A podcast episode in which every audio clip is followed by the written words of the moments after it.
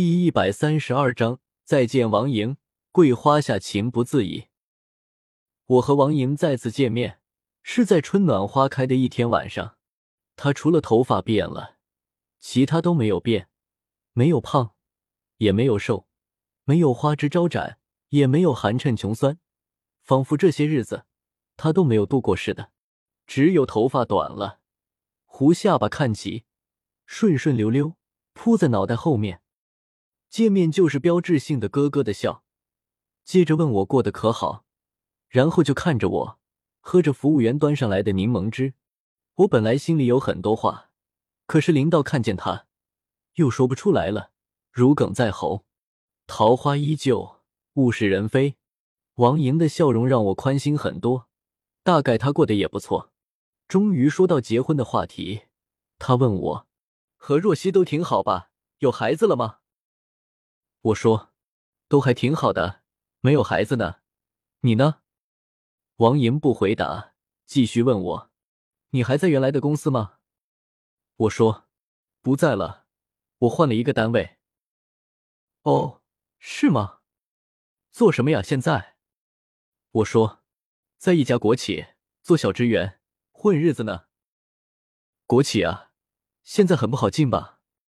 我于是把若曦的父亲的介绍大略说了一下，王莹笑了，说：“看来你当初的选择是对的呢。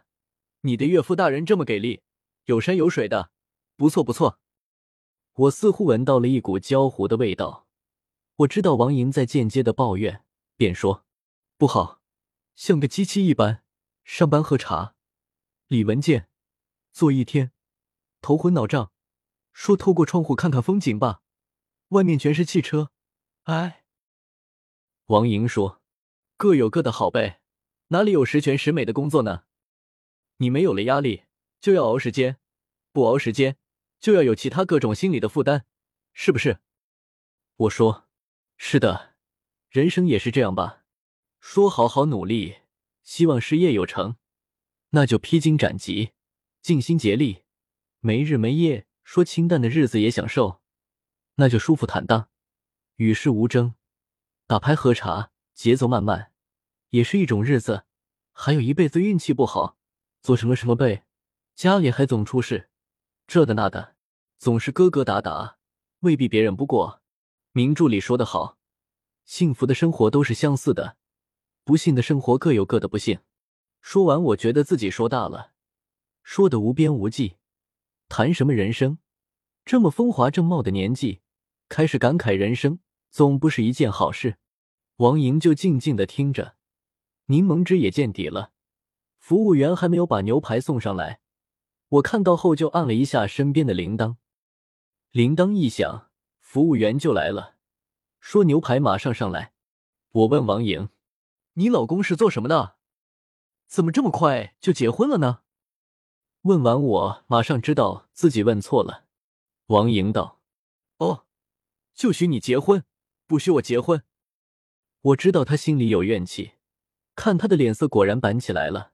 我说：“不是的，我是说，你结婚也没和我说，我应该参加你的婚。”王莹没等我说完，便抢着说：“好像你结婚和我说了似的。”我们突然无话。这时，服务员把牛排送了上来，喊道：“法式牛排七成熟。”我示意放王莹面前，服务员黑胶汁一浇，平底铁锅便滋滋的响。我们开始不说话，王莹低头慢条斯理、心不在焉的吃着。这个和我来之前预计的情景完全相反。我以为我们会是朋友似的轻松吃饭，没有拘束，相当自由。但是不是？我终于明白，某些人失恋后放狠话，不是恋人就是敌人。原来是一句至理名言。我尽力把气氛弄轻松，边说些愉快的话题，工作的趣事，使尽浑身解数，把故事大王里的笑话都当做真实生活讲了出来。我说，有一个同事去拍照，照相师问：“顺光，逆光还是全光？”她老公说：“麻烦你给我老婆留个红裤衩子。”讲完，自己都觉得一点不好笑。王莹嗯了几句。显然和农村人见面寒暄，吃了没？城市人见面说：“哟，是你呀，是一个意思。”饭吃的压抑极了，中途我去了几次厕所。这不是我认识的王莹，她怎么变成这样了？那么活泼的王莹哪里去了？临走，我去结账，想着这饭真不如不吃。早知道不再见面，见面很可能勾起了他伤心的回忆了。我们都并没有真正释怀，不但他，我也是。要说我之所爱，和若曦相比。当然是王莹。我们吃完出了餐厅，门口一株葳蕤的桂花树，路灯从碎叶之间穿针引线，在地上留下斑驳的影子。我们站在树底下，我接了个若曦的电话，我说：“我马上回来的，你吃饭了吧？”“哦，好，放心，我知道。”拜拜。打完电话，我看着王莹，看着我，眼睛里的泪珠，经眼皮微微一眨。滚落下来，跌在地上，成了平面的一片，像夏日荷叶上的露珠。经过微风的轻轻一摸，便飞滑下去了。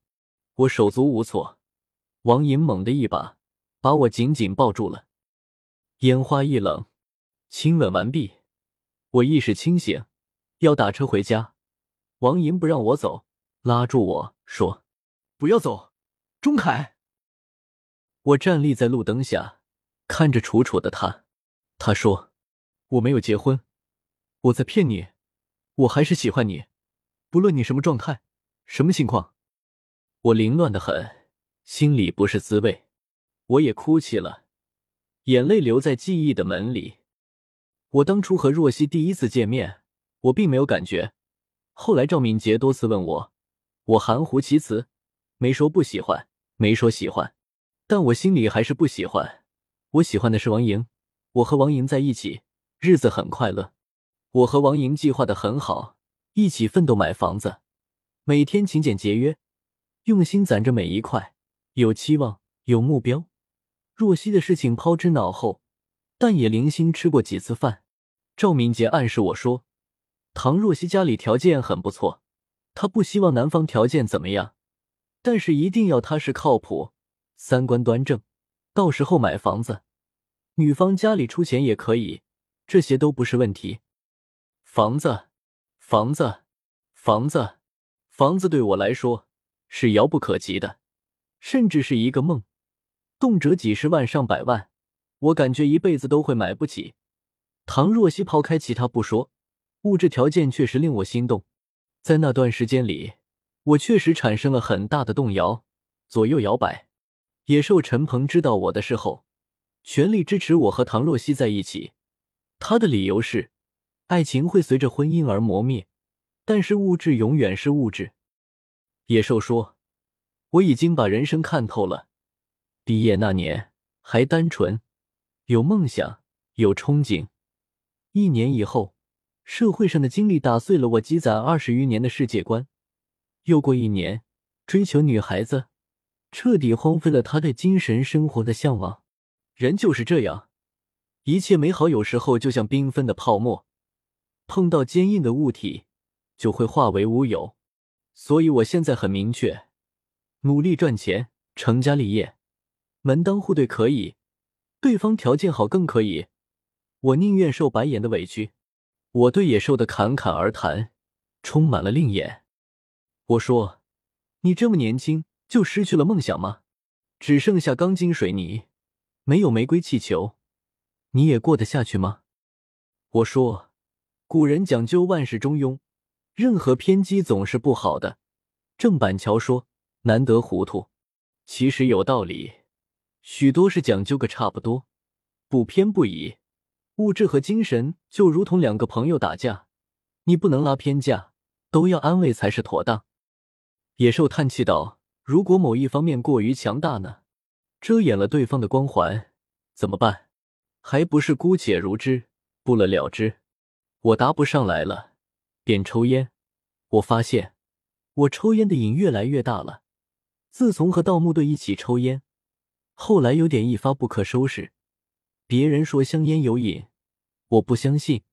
轮到自己离不开，觉得上厕所想问题。交际的时候没有一根烟，空空如也，总感觉少点什么。或许下了决心也可以戒掉，但就像一切事事，点滴诱惑比空气更有诱惑呢。